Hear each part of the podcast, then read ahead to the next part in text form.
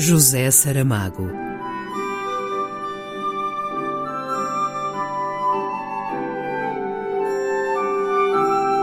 A caminho do centenário.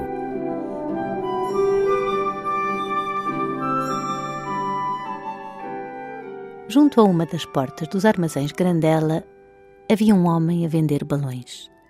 E, fosse por tê-lo eu pedido, do que duvido muito, porque só quem espera que se lhe dê é que se arrisca a pedir, fosse porque minha mãe tivesse querido, excepcionalmente, fazer-me um carinho público, um daqueles balões passou às minhas mãos.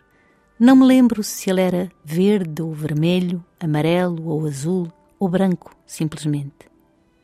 O que depois se passou iria apagar para sempre da minha memória a cor que deveria ter-me ficado pegada aos olhos para sempre, uma vez que aquele era nada mais, nada menos que o meu primeiro balão em todos os seis ou sete anos que levava de vida. Íamos nós no Rocio, já de regresso a casa, eu impante, como se conduzisse pelos ares, atado a um cordel, o mundo inteiro, quando, de repente, ouvi que alguém se ria nas minhas costas. Olhei e vi. O balão esvaziara-se.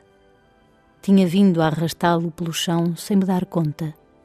Era uma coisa suja, enrugada, informe e dois homens que vinham atrás riam-se e apontavam-me com o dedo.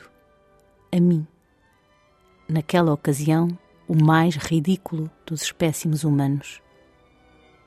Nem sequer chorei. Deixei cair o cordel. Agarrei-me ao braço da minha mãe como se fosse uma tábua de salvação e continuei a andar. Aquela coisa suja, enrugada e informe era realmente o mundo. Um excerto de Pequenas Memórias por Teresa Salgueiro.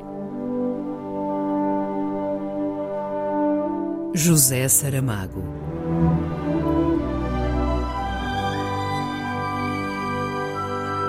A caminho do centenário.